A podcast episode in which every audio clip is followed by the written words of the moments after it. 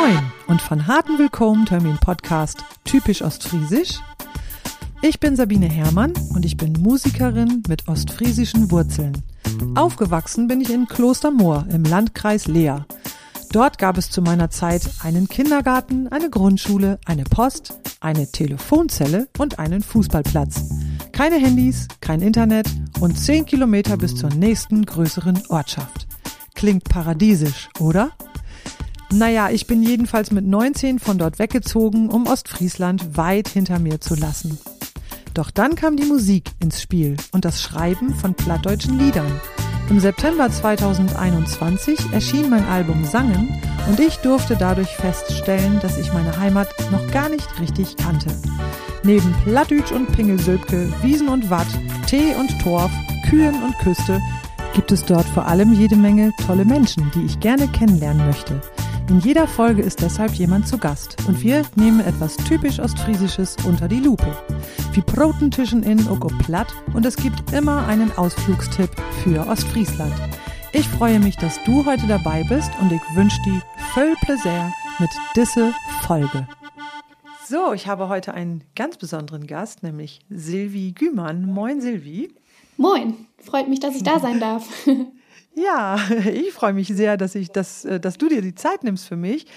Äh, du bist ja irgendwie im Moment, äh, wie sag ich mal, ähm, könnte man den Eindruck haben, dass du sehr prominent werden könntest, aber bevor ich dich damit jetzt verschrecke, oh, kommen wir mal ganz kurz, kommen wir mal ganz kurz auf, auf das aktuellste Ereignis zu sprechen. Ähm, du warst jetzt gerade in der NDR Talkshow letzten Freitag und steckst so mitten in den 20ern und ich habe mich gefragt, ob du wohl die jüngste Ostfriesin bist, die jemals in einer NDR-Talkshow war. Hast du da eine Ahnung, ob das vielleicht so ist? Oh, da, da fragst du mich jetzt was. Aber es ist auf jeden Fall eine gute Frage. Ähm, ja, und ne? ich glaube, dass sie tatsächlich ihre Berechtigung hat. Wobei ich glaube, dass es auch ähm, Poetry Slammerinnen gegeben hat, die auch so mein Altersspektrum haben müssten, die vielleicht auch schon in der Sendung gewesen sind. Das gab's bestimmt, aber die, ob die aus Ostfriesland kamen, frage ich mich jetzt. Also ich, ähm, ich ist ja egal. Wir können das ja mal so im Raum stehen lassen. Ja. Und äh, finde ich jetzt gerade ganz spannend, dass du mit dieser Frage noch nicht konfrontiert worden nee, bist. Ich habe mich auf jeden Fall sehr jung in diese Runde eingereiht, glaube ich. Ja, aber du hast dich da echt, also sowas von souverän da äh, eingegliedert in diese Runde. Also man hatte an, man hätte denken können, dass du das schon ziemlich oft gemacht hast. Also du hast echt eine, eine ganz tolle Figur gemacht da, finde ich. Vielen Dank für die Blumen. Das geht natürlich runter äh, wie Öl, aber ganz so souverän, wie es sich, glaube ich, ähm, ja, ansehen lassen hat, habe ich mich auf jeden Fall nicht gefühlt. Das war total aufregend für mich. Das glaube ich dir. Mm, das geht mir übrigens auch so, wenn ich auf die Bühne gehe. Dann wirkt das von außen immer irgendwie so cool, aber innerlich denke ich so, boah, ey, wo ist der nächste, die nächste Grube, in die ich könnte? Wirklich. So. Ja, man schaltet so auf so einen, so einen Autopiloten, ne? Also das habe ich ganz ja. krass daran gemerkt, dass ich ähm, im Nachhinein irgendwie gar nicht mehr so viel wusste von dem, was während der Sendung passiert ist. Also da, da merkt man ja mhm. auch mal, was für einen Funktionsmodus man da umschaltet. Allerdings und äh, was Aufregung auch mit einem macht, ne? Total. Hat sich seitdem was für dich verändert? Also ich stehe immer noch auf und ich trinke immer noch meine Kanne Tee morgens. das hat sich nicht geändert. Ähm, was sich geändert hat und was man zumindest diese Woche merken kann, dass da irgendwie so, so Aufmerksamkeit im, in der Luft rumschwirrt. Also ich hatte da eine Anfrage von der Hamburger Morgenpost oder mhm. war jetzt heute mit der Schleswig-Holsteinischen Zeitung unterwegs. Man merkt einfach, dass da nochmal mehr ähm, Interesse irgendwie da ist und es haben ganz viele Leute beim NDR angerufen und wollten irgendwie meinen Text kaufen. Das fand ich ganz Witzig. absurd. da habe ich gar nicht mitgerechnet und haben dann äh, gefragt, ob die nicht irgendwie eine Nummer hätten oder Kontaktstellen, ähm, wo man das dann kriegen könnte oder wo der Vertrieb sei. Und damit hatte ich so gar nicht gerechnet. Also das hat mich total ähm, ja, überrumpelt und kalt erwischt und natürlich gefreut, aber ja, das hat sich auf jeden Fall so ein bisschen verändert gefühlt. Ja, der, der Text ähm, von Heimat, ne, von deinem Slam, genau. Genau, ja. Mhm, genau, da wollte ich dich ja auch darum bitten, dass du das heute als Abschluss dieses Interviews vielleicht nochmal zitierst, wenn du möchtest. Ja, da gerne. Ich mich sehr drüber freuen, ja. Klar. Genau. Ähm, ja, dieser Podcast heißt ja typisch Ostfriesisch mit Fragezeichen und äh, das ist auch der Grund, warum, warum du dabei bist jetzt hier heute. Und äh, ich fand das sehr amüsant, also wirklich ein bisschen amüsant, wie während deines Interviews im Hintergrund die typischsten Ostfriesland-Bilder als Slideshow liefen. Ich weiß nicht, hast du das im Nachgang wahrgenommen oder selber auch wahrgenommen in dem Moment? In dem Moment sieht man das ja gar nicht, was im Hintergrund läuft, sondern ähm, ich habe ja einfach nur gesprochen und das wird für den Zuschauer eingeblendet. Ich saß ganz normal ah. ja weiter in dieser Runde. Ähm, und eigentlich ist es ja so, dass äh, die Poetry Slammer oder KünstlerInnen ähm, aufstehen und dann so eine kleine Bühne haben. Aber aufgrund von Pandemie und Corona-Regeln geht das halt nicht. Deshalb bin ich sitzen geblieben und diese Bilder liefen dann als Slideshow, genau. Ganz witzig fand ich auch diese Teezeremonie. Ja, ich glaube, so wild war es noch nie. Was meinst du mit so wild war es noch nie? Hast ja. du das noch nie so wild angeleitet oder hm, wie meinst du das? Ich glaube, so, so wilde SchülerInnen hatte ich noch nie. Ähm, es, es lief ja alles kreuz und quer. Ich hab, war ja noch gar nicht angefangen. Da hatte irgendwie ähm, Barbara schon den Löffel in der Tasse, äh, Wotan hielt ihn fest umklammert und wusste nicht, wohin damit. Ähm, irgendjemand anders ähm, hat den Tee eingeschenkt, ohne dass der Candice drin war oder der Klunche, wie wir eben auch sagen. Also es war, mhm. es ging drunter und drüber. Ich wusste gar nicht, mit wem ich zuerst schimpfen sollte. ja, das hast du aber auch echt gut gemacht. ja, ja, da kommt dann die alte 80-jährige Ostfriesin aus mir heraus. Ähm, ja. äh, die sagt so aber nicht.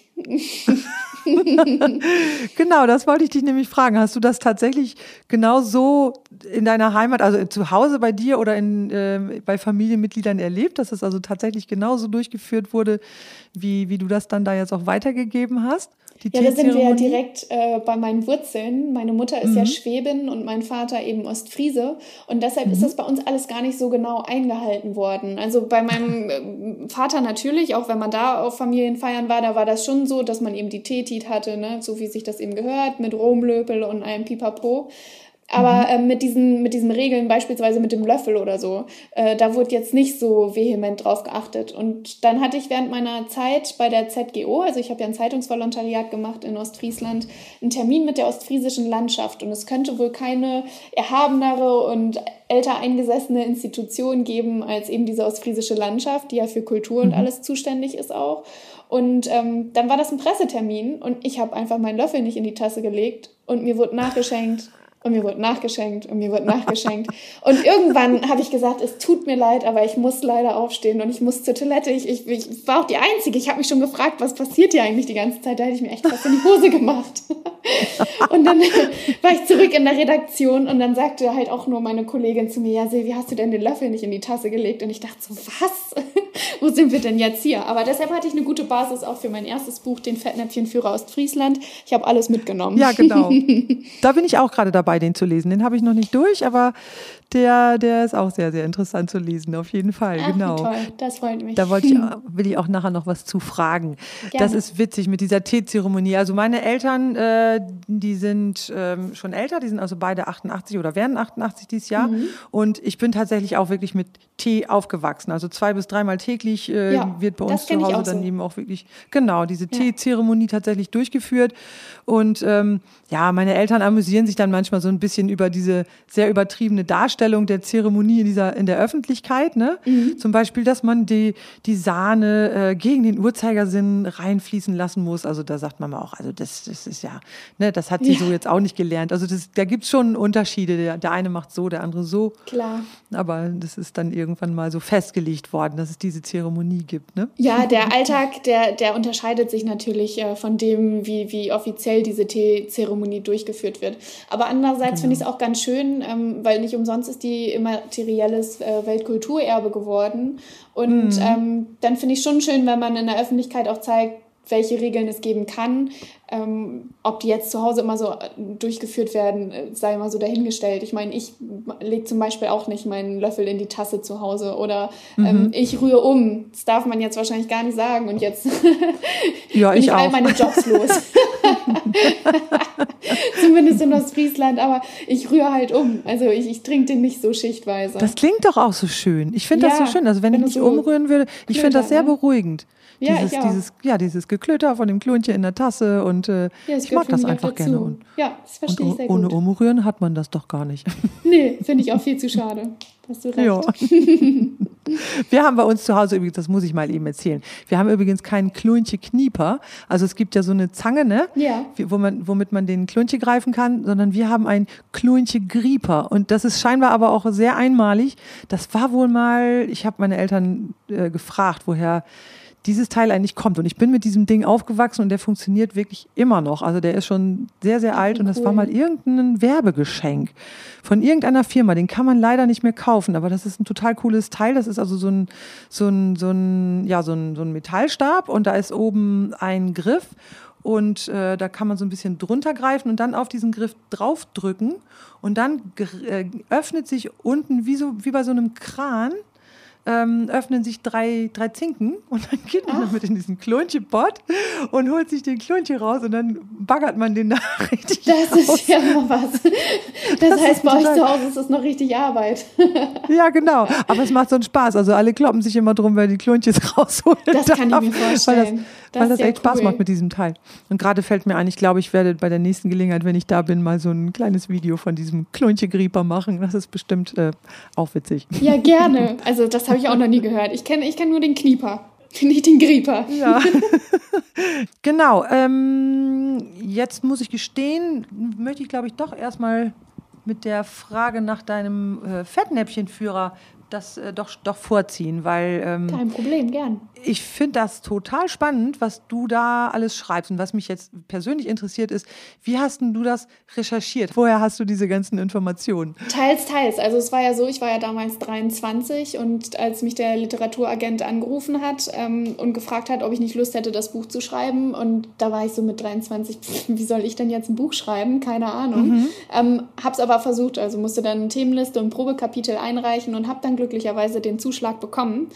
Ähm, mhm. Habe mir dann aber dann im Vorfeld natürlich schon die so grobe Themenliste überlegen müssen, ähm, worüber ich vorhabe zu schreiben. Und das fiel mir dann tatsächlich gar nicht so schwer, weil eben meine Mutter aus Süddeutschland kommt, die kommt von der Schwäbischen Alb. Ähm, am Küchentisch habe ich mir Zeit meines Lebens anhören müssen, äh, was meine Mutter alles äh, sonderbar findet oder merkwürdig an den Ostfriesen, was ah, ja. mir sonst vielleicht okay. gar nicht aufgefallen wäre ähm, mhm. weil ich ja eben selbst auch Ostfriesin bin oder mich auch als Ostfriesin fühle. Und ja. äh, wenn ich dann da eben gesessen habe, dann dachte ich immer, nee, meine, also Mama, du spinnst. Und die war immer, nee, ihr spinnt alle. und äh, ja, daher habe ich, glaube ich, schon so eine andere Perspektive auf Ostfriesland bekommen. Das zum einen. Und dann habe ich ja. ja. eben dieses Zeitungsvolontariat gemacht. Ne? Und das waren dann wirklich mhm. zwei Jahre, in denen ich über den letzten Acker ge gebrettert bin in Ostfriesland. Also von Aurich, Emden, Norden, Leer. Ähm, ich habe da irgendwie alles abgegrast und auch unheimlich viel gelernt und unheimlich viele Institutionen kennengelernt und hatte mhm. dadurch natürlich auch schon viele Recherchepunkte. Ähm, alles wusste ich natürlich nicht aus dem Stegreif. Da habe ich natürlich Sachen nachgeschlagen, mir Bücher gekauft, mich eingelesen ähm, mhm. und rumgefragt oder vielleicht auch mit den richtigen Leuten gesprochen, mit den richtigen Institutionen, eben auch mit der ostfriesischen Landschaft. Und so mhm. kam das dann. Genau. Ja, witzig, sehr, sehr, sehr interessant.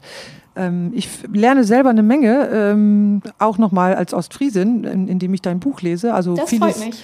Ja, genau. Also vieles ist mir natürlich schon bekannt. Ähm, an vieles erinnert man sich dann auch einfach wieder, weil man es einfach auch nicht immer so präsent hat. Mhm. Aber das macht natürlich jetzt Sinn. Ne? Deine Mutter als Schwäbin hatte dann sozusagen, ihr hattet dann die Außensicht auf Ostfriesland drauf, sozusagen mit im Haus. Und das ist dann ja doch was anderes. Und ähm, klar, dann fängt man natürlich auch an, über so gewisse Gepflogenheiten sich auch zu unterhalten und sich dann dieser auch bewusst zu werden. Ne? Total. Und das ist eben was, ähm, worüber ich mich letztens mit Jan Brandt, der ist ja nun mal auch Autor, unterhalten hatte. Mit dem mhm. habe ich auch meine Lesung im Juni im Zollhaus.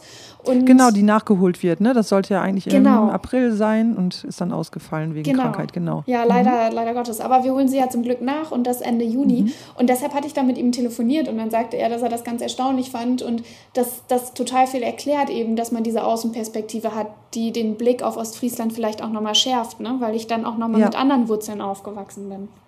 Ja, genau. Ja, das ist echt interessant. Ähm, die Hauptfigur in deinem Fettnäpfchenführer, ist das praktisch so eine Mischung aus deiner Mama und dir? ja, ich glaube, das, das kann man sich schon so ein bisschen vorstellen.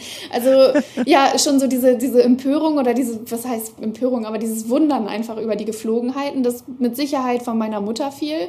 Und auch mhm. ähm, manche Themen, zum Beispiel das mit dem Fahrradfahren, hat sie nie verstanden in Ostfriesland. Sie findet, das ist mit, diesem, mit dem blöden Wind, das ergibt für sie einfach gar keinen Sinn, dass das so ein Volkssport ist bei uns. Ähm, ja. Oder ja, zum Beispiel auch mit, mit, dem, mit dem Essen oder mit dem Tee. Für mich trinkt sie immer extra aus einer Tasse, weil sie weiß, dass ich das so gerne mag. Sie trinkt aber eigentlich den Tee aus dem Kaffeebecher.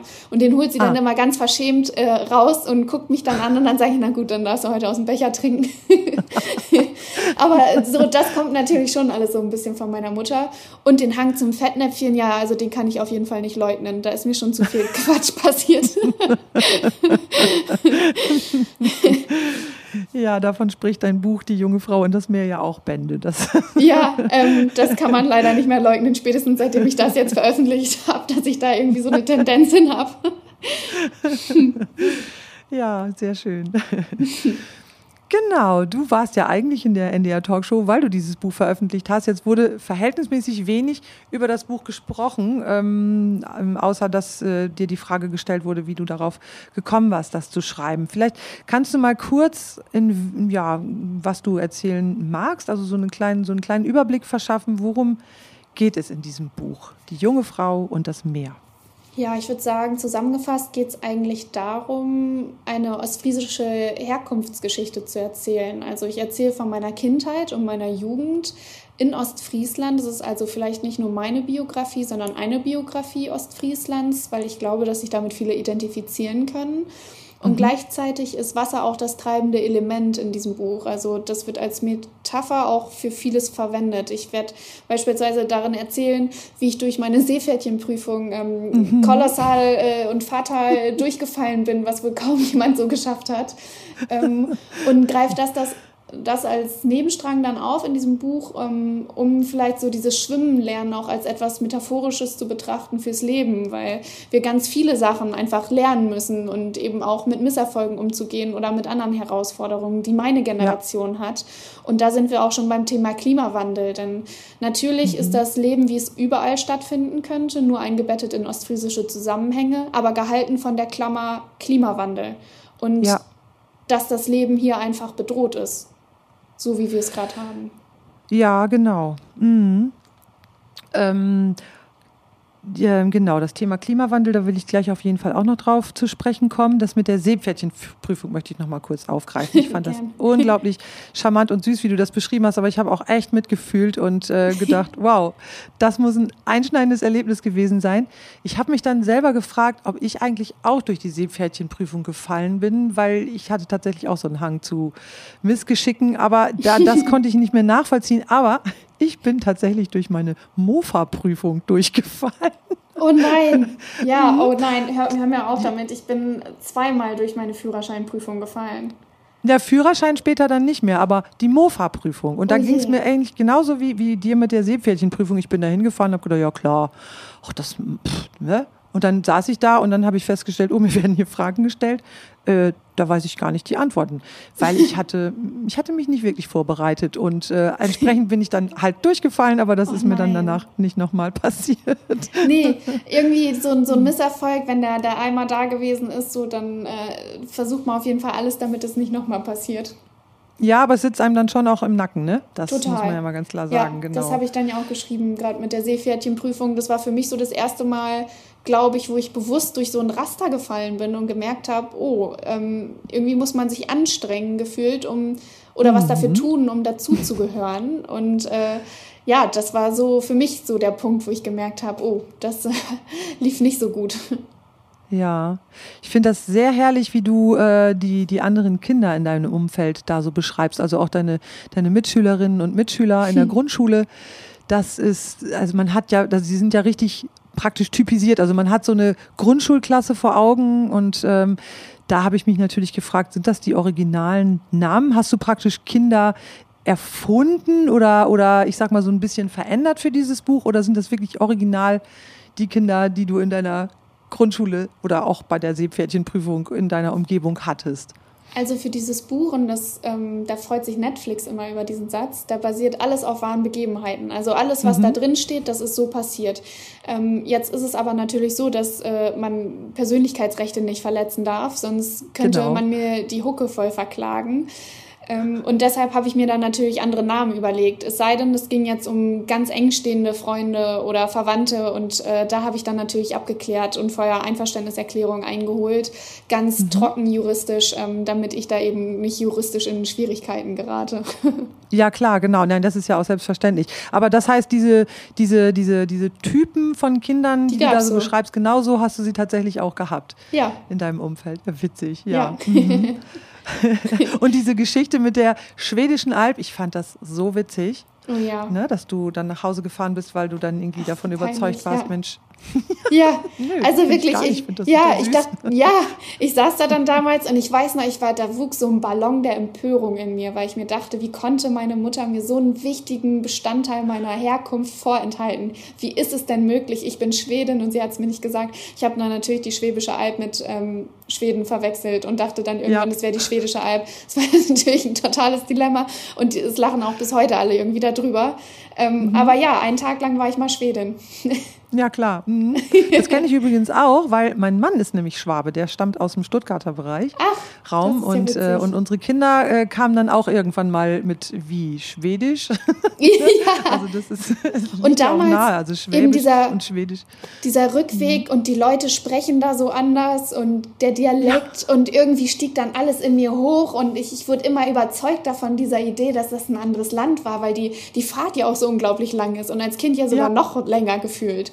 Und äh, auf der Rückfahrt hat auch meine Schwester dann immer sowas gefragt, wie wann sind wir wieder in Deutschland? Und das hat dann bei mir wirklich zu dieser felsenfesten Annahme ge gesorgt, dass ich dachte, der, meine Mutter kommt aus Schweden und die hat es mir vorenthalten. Wie kann denn das sein? Aber so wie ich das äh, gelesen habe, waren, lebten deine Großeltern auch richtig auf der Schwäbischen Alb, oder? Genau. Also mein Großvater und meine Großmutter, die haben auf der Schwäbischen Alb gelebt und da ist meine Mutter eben auch aufgewachsen. Und die ist dann der Liebe wegen für meinen ähm, Vater kulturschockmäßig nach Ostfriesland gezogen. Mhm. Nicht schlecht. Aufs platte Land. ja. Ja, also da, wie du zwischendurch immer wieder aufgreifst, äh, dieses, dieses Schwimmen lernen und das Training, was dein Opa da mit dir gemacht hat, das ging mir echt sehr zu Herzen. Das fand ich ganz, ganz berührend und äh, habe gedacht, was muss das für ein wunderbarer Mensch gewesen sein.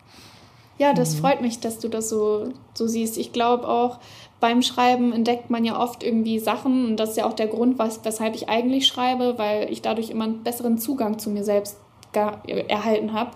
Und mhm. gerade bei diesem dritten Buch war das wieder so, dass ich viel, äh, wieder in diesem ursprünglicheren Arbeiten mit Sprache und Schreiben eben war, weil das, was für mich war, ich war total introvertiert eigentlich als Teenager in der Pubertät, wie vielleicht auch jeder Zweite. Ähm, okay. Und habe mhm. dann Sprache als ja, und Schreiben gerade als Zugang zu mir selbst genutzt und habe mich dann immer selbst besser verstanden.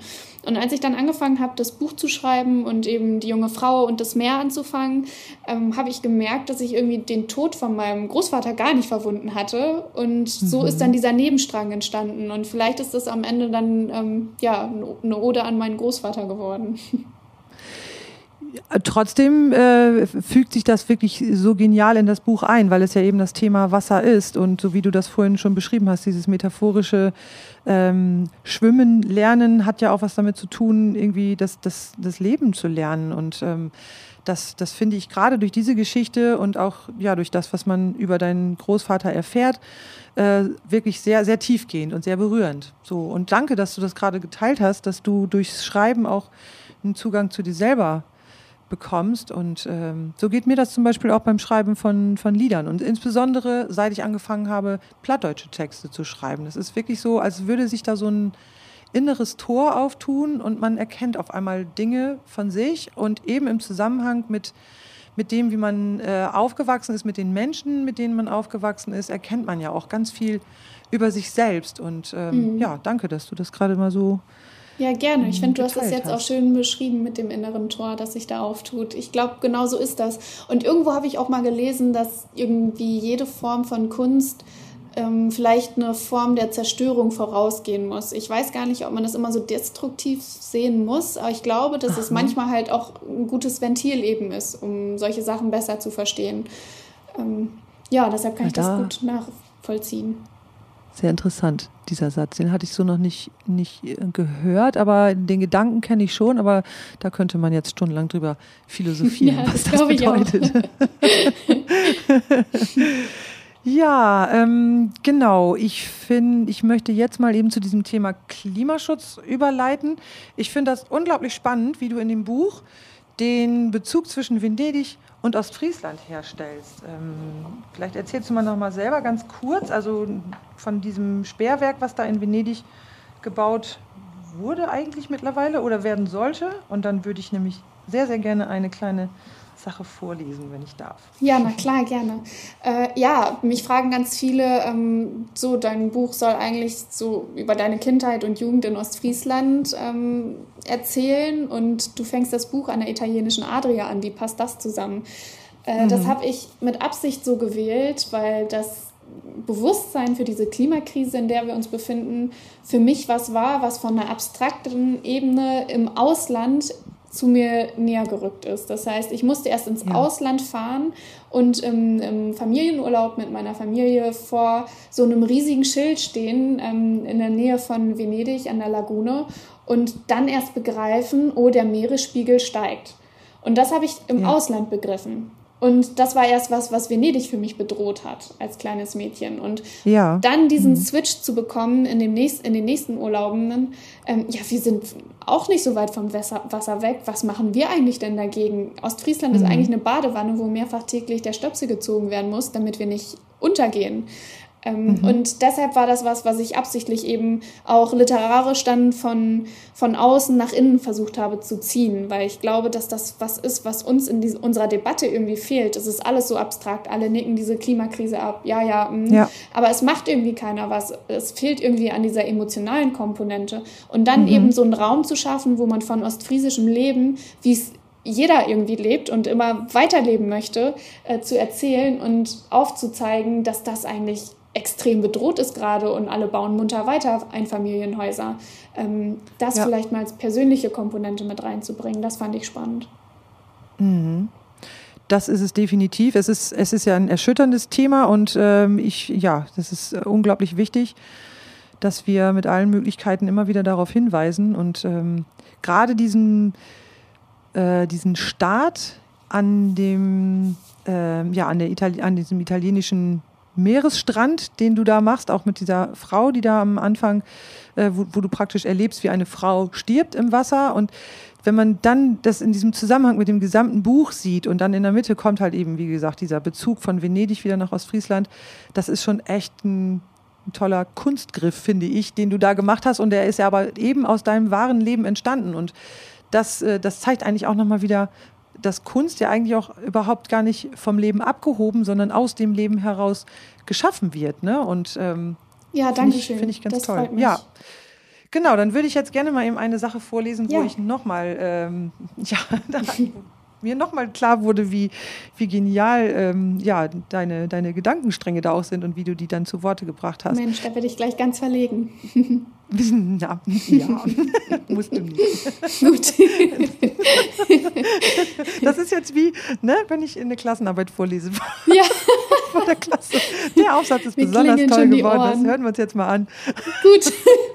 Ich versuche das auszuhalten. genau, ich bin an der Stelle, äh, von der du jetzt gerade auch schon beschrieben hast, ähm, dass Ostfriesland wie eine riesige Badewanne ist, bei der wir regelmäßig den Stöpsel ziehen müssen, damit damit sie nicht vollläuft. Und das Land, auf dem die Ostfriesen leben, war ursprünglich auch nicht darauf ausgerichtet, dass wir dort leben können. Und dann schreibst du jetzt hier, ich zitiere, denk nur mal an die vielen Orten, Orte, die auf Feen und Moor enden. Unsere Region besteht überwiegend aus Feuchtgebieten. Ohne die Deiche würden die Fluten der Nordsee das ohnehin schon feuchte Land zweimal täglich überspülen. Mein Vater musterte mich. Sag mal, was dachtest du denn eigentlich, warum es die Deiche bei uns gibt? Darüber hatte ich noch nie wirklich nachgedacht. Die Wassersysteme waren einfach da. Die Gräben, um darüber zu springen. Die weißen Klappbrücken, um hübsch auszusehen. Ich fragte meinen Vater, wie genau das alles funktionierte. Er sagte etwas davon, dass vieles längst elektronisch ablaufe und nicht mehr manuell, wie ausgeklügelt das alles mittlerweile sei, aber ich hörte ihm nicht mehr richtig zu. Was war, wenn der Meeresspiegel auch bei uns anstieg? Während mein Vater sprach, schaute ich aufs Wasser, um mich zu konzentrieren. Dabei hatte das Eis in meiner Hand zu tropfen begonnen. Als ich hinunterschaute, sah ich, dass es zerlaufen war und spürte, wie meine Finger bereits klebten. Ich hatte nicht einmal bemerkt, wie es geschmolzen war. Diese Stelle fand ich so unglaublich, ähm, hat mich sehr betroffen gemacht und gleichzeitig war ich äh, voller Bewunderung darüber, wie du, wie du das äh, hingekriegt hast. Ne? Also dieses Bild von dem schmilzenden Eis in der, mhm. in der Hand und dass du nicht mal gemerkt hast, wie es geschmolzen war und das praktisch ja also wie so eine kleine Randnotiz und man also ich habe sofort gespürt oder geahnt und ich nehme auch mal an, dass das bei dir so beabsichtigt war, dass das tatsächlich auch nochmal metaphorisch war für genau ja. Schön, dass das, was das da abläuft. Ne? Dass, ja. dass es schmilzt, dass es uns echt um, um die Ohren klebt mittlerweile und, und ja. wir merken das nicht. Ja. Ne? ja. Ja. schön, dass dir das aufgefallen ist. Ja. Das freut mich. da ist man immer sehr dankbar, wenn das jemand mitbekommt. Weil manchmal schreibt man ja auch so, ich habe da jetzt ja anderthalb Jahre dran gesessen. Ich habe mir ja bewusst mehr Zeit dafür genommen für dieses Buch. Und mhm. manchmal denkt man sich so, oh Mensch, und dann lesen das Leute so in einem halben Tag gefühlt weg oder so und kriegen vielleicht auch nur die Hälfte mit von dem, was man sich eigentlich so die, die ganze Zeit dabei gedacht hat. Weil am Ende habe ich mir einfach furchtbar viel den Kopf zerdacht dabei, auch mit diesen Bibelzitaten und äh, mhm. äh, das irgendwie anders perspektivisch zu begreifen und, und zu beleuchten. Und dann freue ich mich immer ganz doll, wenn das, das jemand mitbekommt. Na, siehst du. Schön, das freut mich wiederum. Schön. Ja. Mhm. Genau. Ähm, könntest du dir vorstellen, als Umweltaktivistin für Ostfriesland tätig zu werden? Oder hättest du Ideen, was man überhaupt machen müsste, um, um also speziell jetzt vielleicht sogar auch in Ostfriesland oder aus Ostfriesland heraus, um ja, den Klimaschutz nach vorne zu bringen?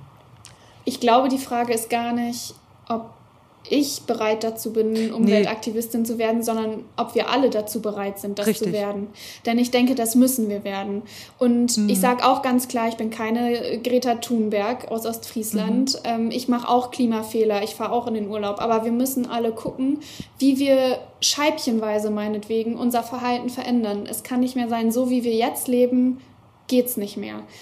Ja. Dieses dreimal am Tag Fleisch essen, ähm, auf dem Kreuzfahrtschiff fahren und die Technik nicht weiter verändern, ähm, in den Urlaub, dann ständig äh, unnötige Fahrten mit dem Auto zu unternehmen. Ich meine, auf dem Land ist es einfach was anderes. Da fahre ich auch Auto, da bin ich auch ehrlich, weil die Infrastruktur noch nicht da ist. Das heißt, das ist so. Wir mhm. müssen auch so wählen politisch, dass die Infrastruktur geschaffen wird. Das heißt, auch das ist ein Instrument, das wir begreifen müssen. Und auch in Fragen Konsum, Secondhand kaufen, das ist auch nicht mehr mhm nicht mehr schlimm. Ich kaufe gern Secondhand und ich glaube, man kann das heutzutage total gut machen.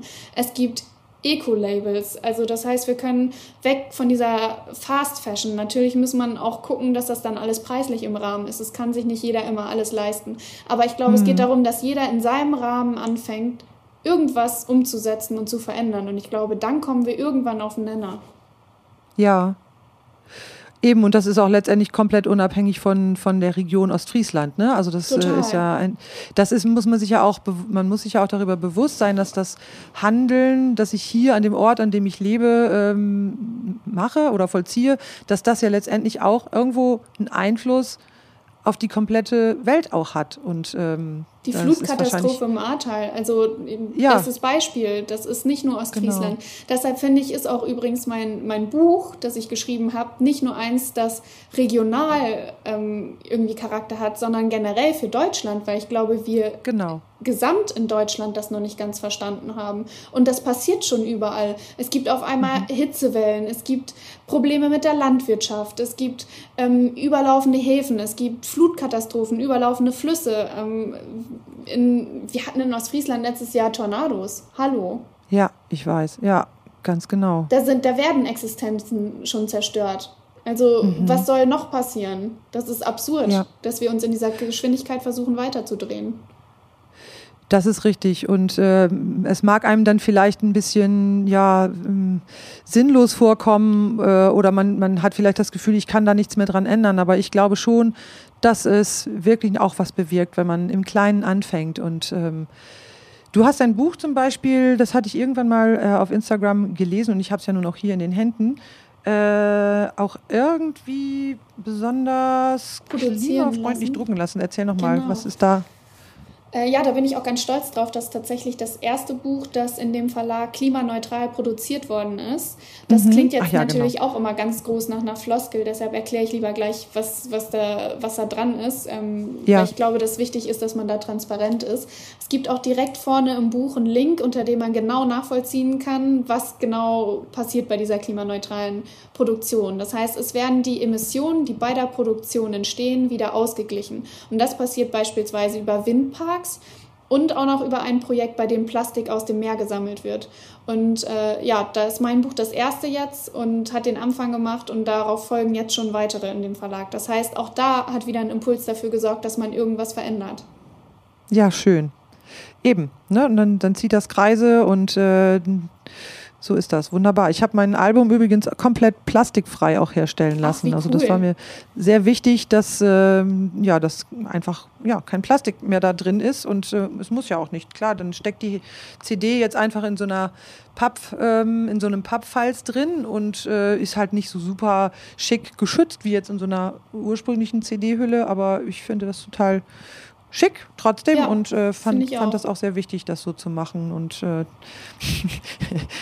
ist jetzt vielleicht ein komischer, komischer äh, Sprung, aber ich habe tatsächlich eine, ich habe mir dieses Jahr mal eine neue Handtasche gekauft. Ich bin mhm. jetzt nicht so ein Taschentyp, aber ich hatte meine Handtasche davor, die hatte ich mir 2007 gekauft und die habe ich wirklich bis zu diesem Jahr, also 15 Jahre, habe ich diese Handtasche benutzt und nur diese eine Handtasche, weil die ja. einfach klasse war. Aber jetzt ist es so auf, jetzt brauchte ich wirklich auch eine neue und ähm, ich bin da aber auch stolz drauf. Also ich kaufe nicht alles, aber auch zwischendurch Secondhand und ähm, wenn ich mir Schuhe kaufe, dann trage ich die so lange, bis sie auseinanderfallen. Ja, und ich und, glaube, das ist manchmal, auch. Teilweise habe ich mich da immer so ein bisschen für geschämt, weil ich halt irgendwie immer nicht so ganz nee. super schick und äh, weiß ich auch nicht, auf dem neuesten Stand irgendwie bin. Aber ähm, mittlerweile wird mir immer mehr bewusst, dass, dass diese Einstellung, die ich eigentlich auch schon ganz früh hatte, dass die, dass die wichtig ist in dieser Zeit. Ne? Ja, und dann das kann ich, ich mittlerweile dazu stehen und äh, finde das sogar mittlerweile auch ähm, ja, ich finde das also total das lobenswert. Und auch gerade das ist ja auch ein Punkt, der wichtig ist in dieser Debatte, wie wir konsumieren. Man kann ja auch so konsumieren, dass man Sachen, man kann ja auch kaufen, aber dann eben Sachen, die halten vielleicht so ein mhm. Bewusstsein dafür bekommen, dass sich Qualität dann manchmal auch auszahlt. Es gibt beispielsweise ein ganz tolles Label, das auf Norderney tatsächlich seinen Ursprung hat, Salzwasser nämlich. Die sitzen mittlerweile auch hier in Hamburg in der Sternschanze und mhm. ähm, produzieren alles nachhaltig und entwerfen die Sachen alle auf der Insel. Das heißt, für Inselwetter und Schiedwehr ähm, ist es konzipiert worden. Und ja. äh, die machen auch ganz tolle äh, Klamotten und eben auch welche, die halten. Und das merkt man den Sachen auch an. Also die Stoffe mhm. fühlen sich anders an. Es ist irgendwie windgeschützter und ähm, das hält auch länger. Und auch, dass man, dass man so konsumieren kann, dann ist es vielleicht auf den ersten Blick einmal teurer, aber es hält mhm. sich dann eben auch. Genau, und man hat äh, nicht auch schon wieder gleich Müll produziert, ne? Weil wenn man dann so Stoffe kauft, die irgendwie so nicht so eine tolle Qualität haben und dann trägt man das eine Saison und danach merkst du, ja, puh, das kann ich jetzt eigentlich wegschmeißen, dann ja. ist das vielleicht in der Anschaffung günstiger gewesen, aber auf längere Sicht gesehen ist das eben sehr, sehr ungünstig, ne, so zu konsumieren auch. Genau. genau, aber bevor wir uns da jetzt drin verlieren, da kann man ja auch noch mal stundenlang drüber sprechen. Ähm, die, genau, zu deinem Buch, da werde ich gleich am Ende nochmal einmal so einen, so einen Bogen ziehen, aber jetzt äh, zwischendurch, dann möchte ich nochmal kurz, ähm, äh, äh, ja, eigentlich wollte ich nochmal eben kurz erwähnen, dass du ja nicht nur den Fettnäpfchenführer und dieses Buch geschrieben hast, sondern auch noch andere Bücher. Ich habe ja das war ja ganz süß. Das darf ich ja eben erzählen, dass wir beide da was ausgeheckt haben. Und du hattest dann, äh, weil du nur noch ein Exemplar davon zu Hause hattest. Nee, gar nicht wahr. Das, den Fettnäpfchenführer, den habe ich, den hast du mir persönlich zugeschickt, weil mhm. ich den nicht mehr irgendwie so, ähm, den konnte ich über den Buchhandel nicht kaufen. Der war da gerade in der neuen Auflage zum Glück, genau. Genau, da war der gerade vergriffen und äh, Hamburg entdecken mit deinen Lieblingsmenschen. Ich bin mir nicht sicher, ob der Titel ganz richtig ist, Hamburg aber das ist auf jeden Fall. mit deinen Lieblingsmenschen ist das. Genau, das fand ich ja. total süß. Das hast du dann ja an, noch persönlich an meine Tochter geschickt, die ja auch in Hamburg wohnt. Und dann haben wir da äh, ähm, Weihnachten haben wir da gesessen und in diesem Buch geschmökert. Und Ach, wie schön. Ähm, ja, das war einfach ganz toll. Das ist ja toll. Das war nee, Quatsch, was rede ich denn? Weihnachten. Zum Valentinstag war es. Das war gar nicht Stimmt, Weihnachten. stimmt. Wir waren zwar Weihnachten da, sagen, aber so lange war das gar nicht her. Genau. wir waren Weihnachten in Hamburg, deswegen habe ich das gerade verbunden miteinander. Aber wir waren dann später auch noch mal da und das war tatsächlich äh, äh, zum Valentinstag. Hatten, hatten, hatte ich ihr das dann sozusagen geschenkt und du hast ihr das ja dann zugeschickt und da werden wir auf jeden Fall einiges machen. Und du hast noch mehr solcher Bücher geschrieben, oder? Also, äh, nee, drei sind's. Ich habe äh, das erste geschrieben, das war der Fettnäpfchenführer aus Friesland, eine Ode an das Moin. Das habe ich dann Ja. mit 24 geschrieben. Dann kam der ähm, kam Hamburg unterwegs mit deinen Lieblingsmenschen. Das kam 2021. Also da war ich 26 gerade, äh, ist das erschienen im Emons Verlag. Und jetzt eben dieses Jahr Die junge Frau und das Meer, der autobiografische Roman und äh, wieder bei Conbook. Drei Bücher. Ah, okay, gut. Dann habe ich das, dann habe ich das irgendwie falsch gelesen. Eine Enzyklopädie habe ich noch nicht geschafft. Oh, davon gibt es auch schon genug. Nee. Und ich glaube, dafür muss ich auch noch ein bisschen älter werden. Sammeln vor allen Dingen. Ja, wirklich. Noch ziemlich lange sammeln vor allem, genau. ja. Ähm, du studierst Psychologie, habe ich irgendwo gelesen. Das stimmt doch, ne? Genau, da bin ich jetzt in diesem Sommer mit meinem Master fertig. Ich bin gerade an der Ah. Masterarbeit. Ach, das machst du nebenbei auch noch alles so. Okay. Ja, ja, Ich wollte äh, mich fragen, hast du da überhaupt Zeit zu? äh, ja, ich glaube, das ist dann am Ende immer eine Frage, was man möchte oder wie sehr Ja, man das was stimmt. möchte. Und ich glaube, das mit dem Schreiben ist einfach so ein, so, eine, so ein starker Wunsch und so ein krasses Bedürfnis für mich, dass äh, ich das dann auch einfach umsetze. Aber natürlich war das jetzt die letzten drei Jahre auch nicht immer, immer nur schön. Also ich glaube, man kriegt dann ja immer nur die schönen Sachen mit, sowas wie mit der Talkshow und, und alles. Ja. Aber am Ende des Tages ist es auch einfach harte Arbeit, sonst funktioniert das nicht. Allerdings. Und da kann ich mir gut vorstellen, dass du da manches Mal auch auf dem Zahnfleisch gehst, wie man so schön sagt. sagt ne? Ja, Wenn- also vom Manuskriptabgabe, da möchte mich keiner besuchen. Ja, und das alles parallel zu meistern, ne? Das ist ja, das ist ja echt Hut ab. Ja, danke schön. Ich glaube, das ist viel Zeitmanagement dann. Ja, auf jeden Fall. Das brauchst du dann definitiv. Ohne das wird es nicht gehen. Wieso hast du dir ausgerechnet Psychologie ausgesucht als Studienfach? Es war ja so, dass ich damals in Ostfriesland das Volontariat abgeschlossen hatte und wusste, ich möchte noch mal raus und ich möchte auch noch mal eine Großstadt, ich möchte auch noch mal was anderes sehen.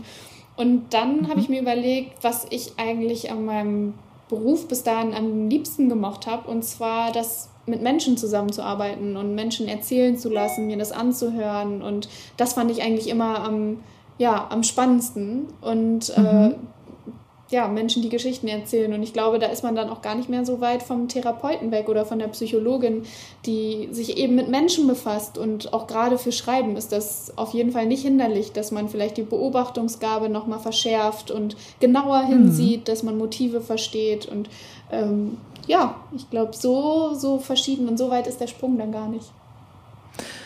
Das heißt, für dich als Zukunftsperspektive ist jetzt nicht irgendwie Psychologie oder Therapeutin sein als Berufswunsch im Hintergrund, sondern eher so die Vorstellung, das mit dem Schreiben auf jeden Fall zu verknüpfen und dieses Wissen da anzuwenden?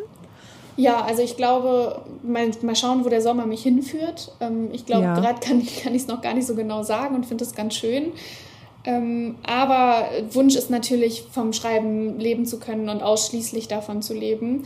Mal schauen, wie sich das umsetzen lässt. Ich kann mir auch vorstellen, dass ich Teilzeit trotzdem als Psychologin irgendwo arbeite und habe da auch Lust drauf und ähm, den Rest der Zeit schreibe, weil ich glaube, es ist auch nicht verkehrt ist, wenn man so eine alltägliche Struktur hat ähm, und da vielleicht als Psychologin arbeitet. Kann ich mir auch gut vorstellen. Spannend. Ja, also die Wege stehen dir alle noch offen. Ja, mal schauen. Wunderschön. Meine Eltern sind auch schon gespannt, was daraus wird. Ja, das glaube ich. Eltern sind ja immer sehr gespannt, was aus den Kindern dann wird und ob die ihren Weg so meistern. Mhm. Aber tatsächlich so eine, so eine zweigliedrige Geschichte oder zweigleisige, äh, zweigleisiges Berufsleben zu machen, ist durchaus nicht verkehrt. Ich mache das ja auch. Also ich bin Lehrerin in, mit einer halben Stelle Und äh, ja, genau. Und bin aber eben auch Musikerin, wobei ich das jetzt tatsächlich erst seit einigen Jahren ganz gezielt auch versuche jetzt auszubauen. Mhm. Und da äh, ist es für mich unglaublich hilfreich, dass ich dieses feste Standbein als Lehrerin habe, auch finanziell. Vor mhm. allen Dingen mhm. jetzt im Rückblick die letzten zwei Jahre. Wir oh, wissen ja. alle, was mit der Kulturbranche passiert ja. ist durch, durch die Corona-Pandemie. Und äh, da habe ich manches Mal innerlich dann doch... Ähm, ja, die Hände gefaltet und gedacht, boah, danke, dass ich damals doch diese Entscheidung getroffen habe, Lehrerin zu werden, auch wenn das ja. gefühlt, also es war immer so ein bisschen im Herzen, war das immer so ein bisschen zweite Wahl damals. Mhm. Ne? Ist es jetzt mittlerweile nicht mehr, aber ähm, genau, weil ich jetzt mir ja eben wirklich auch tatsächlich beides parallel auch aufgebaut habe. Und das ist schön. Also man, äh, das greift auch Hand in Hand und man, das profit, beide Zweige profitieren so voneinander. Ja, ne? das ist äh, schön, das zu hören, dass das funktioniert. Mhm, ja. Stimmt genau. mich optimistisch. ja, ich drücke dir die Daumen für deine Masterarbeit. Ja, vielen Dank. Dass du das alles gut, gut mastern kannst. wow. Na gut, ja, kann ich auch mal versuchen. ja, aber Kalauer finde ich immer toll, da bin ich immer dabei. da lache ich immer drüber. Gut, wir äh, machen zum Schluss jetzt nochmal den Bogen wieder zurück nach Ostfriesland. Was ist denn für dich so der wichtigste Ort in Ostfriesland, den man unbedingt kennen sollte, wenn man da mal hinfährt oder wenn man da lebt? Ein ich weiß nicht, ob man den unbedingt kennen sollte, aber der für mich wichtigste Ort ist in jedem Fall die Bohrinsel in Dixterhusen. Ha. Ich wusste ähm, es. ja, den, ich glaube, bevor ich da jetzt so viel angefangen habe, drüber zu sprechen, auch in Zeitungsartikeln oder was weiß ich nicht, da, da kannten, kannte den, glaube ich, nicht unbedingt jeder. Ähm, mhm. Das ist ja eine, eine Plattform, die von alten Erdgasbohrungen noch stammt. Und mhm. ich war ja ein sehr ähm, ja, quirliges Kind oder wie meine Mutter zu sagen gepflegt hat, hätte sie mich als erstes Kind bekommen, hätte sie kein zweites bekommen. Und ähm, oh. dann hat sie, immer, hat sie immer eine Verschnaufpause gebraucht zwischendurch, weil mhm. ich so mhm. viel Mist gebaut habe. Ich war wirklich der ja, ostfriesische Michel Lönneberger. Und also Tapete anmalen war echt? Ja, ich habe das Gen alles gemacht. Also alles, was Wahnsinn. in dem, und noch viel mehr. Also meine Eltern haben wirklich einiges ausgehalten mit mir. Und äh, ja, immer wenn es meiner Mutter dann zu viel geworden ist, dann hat sie mich dann in eine dicke Jacke eingepackt ähm, und in unseren alten Golf gesetzt und dann sind wir eben ja durchs platte Land gefahren mit den Wildgänsen über uns und auf der Fahrt mhm. dahin habe ich schon gemerkt, wie ich langsam ruhiger wurde aber, aber eigentlich erst, wenn wir dann auf dieser wettergegerbten Bank mit dem Münzfernrohr neben uns saßen und dem rauschenden Wind um uns herum und dem Watt zu den Füßen, erst da bin ich dann ruhig geworden. Und das konnte meine Mutter dann immer merken. Deshalb ist das für mich ein total besonderer Ort. Wahrscheinlich der Ort, der wichtigste Ort für mich aus meiner Kindheit. Hm. Wenn du deine Mama das nächste Mal siehst, dann drück die mal stellvertretend von mir und äh, sag ihr mal Danke für diese Beileid. unglaublich tolle, to, nee, für diese unglaublich tolle Erziehungsmethode. Als ich das gelesen habe, habe ich gedacht, wie weise, wie weise ist, ja. ist diese, dieser Umgang mit einem Kind, das einem wahrscheinlich auch echt manchmal den letzten Nerv rauben Absolut. kann, so, ne? Ja. Genau. Und da mhm. muss man echt sagen, Hut ab, das war jetzt war nie so, dass meine Mutter gesagt hat, boah, das ist echt nicht okay, wie du bist, ähm, mhm. sondern die hat das einfach komplett akzeptiert. Ich weiß nicht, wie sie es geschafft hat, weil es war, glaube ich, schwer manchmal. Ähm, aber ja, die hatte die Ruhe weg und mich dann einfach dann mitzunehmen, immer auf diese kleine Reise zu unserer kleinen Insel im Watt, das war auf jeden Fall das, das Klügste, was man sich hätte ausdenken können. Ja, ganz toll. Da ging mir echt das Herz auf, als ich diese Szene gelesen habe. Aber wenn man dann wiederum von deinen Großeltern auf der Schwäbischen Alb liest, dann kann man sich vorstellen, wie das herkommt. ja. Genau. ja, ja, da habe ich Genau, aber ich will ja auch nicht, nicht ja, da auf jeden Fall. Also es macht auf jeden Fall viel, viel Spaß, das Buch zu lesen. Und auch wenn das sehr, sehr persönliche Dinge aus deinem Leben sind, es ist wirklich so, also ich habe beim Lesen so viel von meinem eigenen Leben auch vor meinen Augen nochmal so, äh, wie sagt man, ähm, vor meinem geistigen Auge entlangziehen sehen. Obwohl es dein Leben war, was ich da gelesen habe und das auch nicht meine Geschichten sind, trotzdem kamen auf einmal diese ganzen eigenen Erinnerungen hoch und, äh, und, und man, man stellt, ich habe mir so Fragen gestellt auch und ich fand das, fand das ganz toll. Also wirklich, oh, kann schön. ich also nur empfehlen für alle, Vielen die jetzt hier Dank. zuhören, dass man dieses Buch unbedingt gelesen haben sollte. Weißt du, und das ist ja auch der Grund, weshalb ich ich überhaupt schreibe. Ich meine, man, man schreibt ja, damit sich da Leute drin wiederfinden können und damit Genau. man irgendwie vielleicht auch sowas wie eine Gesellschaft bekommt, gedanklich. Und das Mhm. ist, glaube ich, das schönste Kompliment, was ich da so bekommen kann. Ja, wunderbar. Sehr schön. Gerne, gerne. Vielen Dank, ja. genau. Und so, mein Leif, nun will ich aber auch noch eben wissen, ob du denn eigentlich auch platt verstehst. Ja, also äh, wie, wie, du, wie du jetzt gerade hörst, ich verstehe es sehr gut. Ähm, und äh, Und Broten? auch, äh, Proten kann ich auch ein Bietje, aber wirklich nur floskelweise. Also ich kann mich dann mit irgendwelchen Floskeln durch Gespräche retten und mit Yo und Dem and Toe und Löpt und 100. Und da, damit ist es dann aber leider auch schon getan. Das sind halt die letzten plattdeutschen Wörter, die leider versandet sind bei uns Kindern von, von unserem Vater eben und von der Seite der Familie, weil der damals leider auch noch damit aufgewachsen ist, dass das verpönt war, ne? Das war Ja, ich auch. ja, genau. total, total schade. Ich bin wirklich, das ist mein größtes Versäumnis vielleicht, dass ich das nicht wirklich kann. Ähm, aber eben dadurch, dass meine Mutter dann auch noch Schwäbin war oder Schwedin, wie ich dachte, ähm, ist es dann komplett dann irgendwie an uns vorbeigegangen, leider. Das heißt, deine, ja, logischerweise haben deine Eltern ja nicht miteinander platt gesprochen. Das heißt, du hattest das auch nicht so unmittelbar in deinem Zuhause um die Ohren, wie ich das jetzt zum Beispiel hatte. Ne? Meine Eltern haben platt, oder sprechen sie auch immer noch, platt miteinander und die ganzen Erwachsenen in meinem Umfeld haben alle platt geredet. Wie Nur schön. mit uns Kindern eben nicht. Aber mit uns Kindern tatsächlich nicht. Ach, Ne? verrückt. Und mh, ja, Ja, aber ich habe es wirklich direkt im Ohr. Also für mich ist das immer noch meine Muttersprache, auch wenn ich sie nicht äh, als Kind sprechen gelernt habe. Ja, und das finde ich total beneidenswert. Ich bin natürlich mit plattdeutschen Begriffen aufgewachsen, ne? Also mm, so vereinzelt. Mein Vater, der hat dann nicht gesagt, du Idiot, sondern der hat gesagt, Dussel. Ne? Also sowas, das, das kenne ich durchaus. Oder auch im, im Alltag einfach solche, solche kleinen Begriffe, ne? Und äh, Kluntje nennen wir natürlich auch unseren Candes. Also ich wusste ganz lange nicht, dass Kluntje Candes heißt und dachte, was, was soll denn Candes sein? Aber ähm, so, damit bin ich schon groß geworden und natürlich auch in der Familie, wenn jetzt untereinander mal ähm, platt geprobt worden ist, ne, so dann habe ich das auch wohl mitbekommen. Aber Ja. besonders erst tatsächlich während des Volontariats, weil ich gemerkt habe, dass wenn ich aufs Land gefahren bin, dass Leute wirklich Hemmung hatten, sich mit mir zu unterhalten. Und äh, da habe ich mir dann echt angewöhnt, so ein paar Floskeln zu Beginn einfach fallen zu lassen, damit man sich ein bisschen wohler fühlt und damit man eben vernünftig miteinander schnacken kann. Ne? Mhm. Schnacken oder Broten, je nachdem, wo Broten. man ist. Ne? Jo. Genau. Ja, Sehr schön. Ja, genau. so ein paar, paar Floskeln kann man ja auch wunderbar lernen und äh, die gehen einem dann ganz leicht. Ne? So. Das ist so. Das, das ist so. so ist das da, genau. Das hat meine Oma immer gesagt. Ach, so ist das da. Ja, und irgendwie mein Vater hat immer noch gesagt, mit Klumpen ohne Weihnachtsbaum. Aber ich weiß nicht, ob das so richtig ist. Mit Klumpen ohne Venusbaum? Ja, ich weiß nicht, ob das nur bei meinem Vater in der Familie existiert hat. Wahrscheinlich schon. Das drückt was aus, dass man sich nicht schick angezogen hat oder so? Oder was ist Nö, damit irgendwie ist das, gemeint? glaube ich, so eine komplette Hülse, Worthülse. Ähm, Ach so. So ist das auch mit Klumpen oder Weihnachtsbaum. Also so ist das eben. Oder sowas wie Lotschkideriten. Ja, ist eben so. Ah, okay.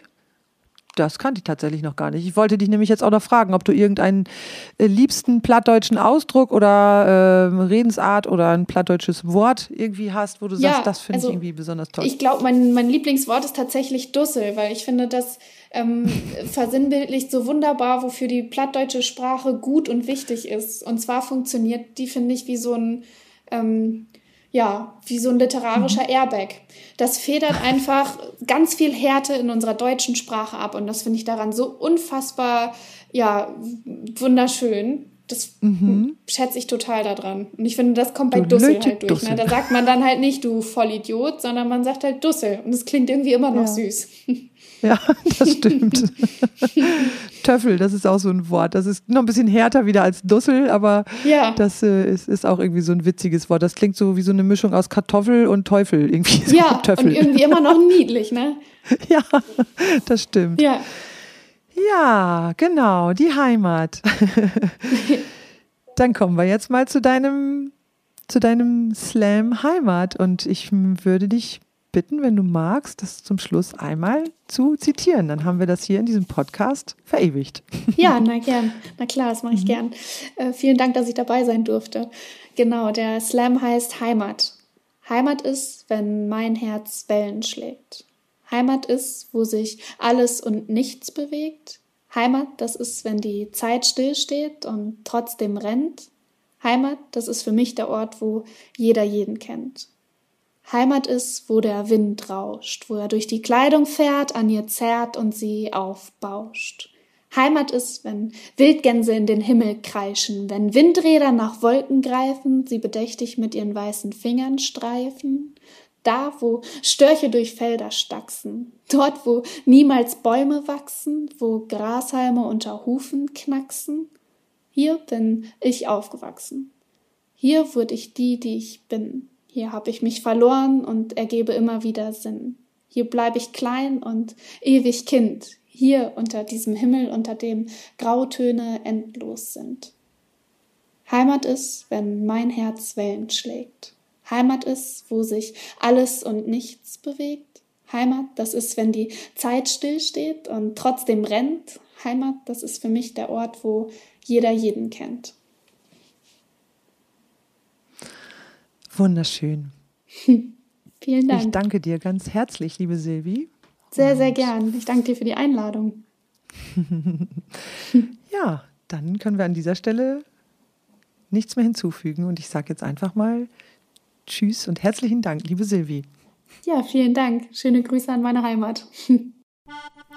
Was immer dir an Fragen und Anregungen zu dieser oder der nächsten Folge einfällt, her damit. Schreibe mir per Mail auf Instagram oder Facebook. Ich freue mich auf deine Nachricht oder deinen Kommentar. Schenke mir auch gerne ein Abo und ein Herz. So hast du den Vorteil, dass du keine Folge mehr verpasst und mir hilfst du somit, mehr Leute mit dem Podcast zu erreichen. Oder teile diese Folge mit anderen. Wenn du mehr über mich erfahren oder meine Musik anhören möchtest, dann besuche mich einfach auf meiner Webseite, folge mir auf Facebook, Instagram oder Spotify und Co. Ich freu mich ob die. Bitte Annemal.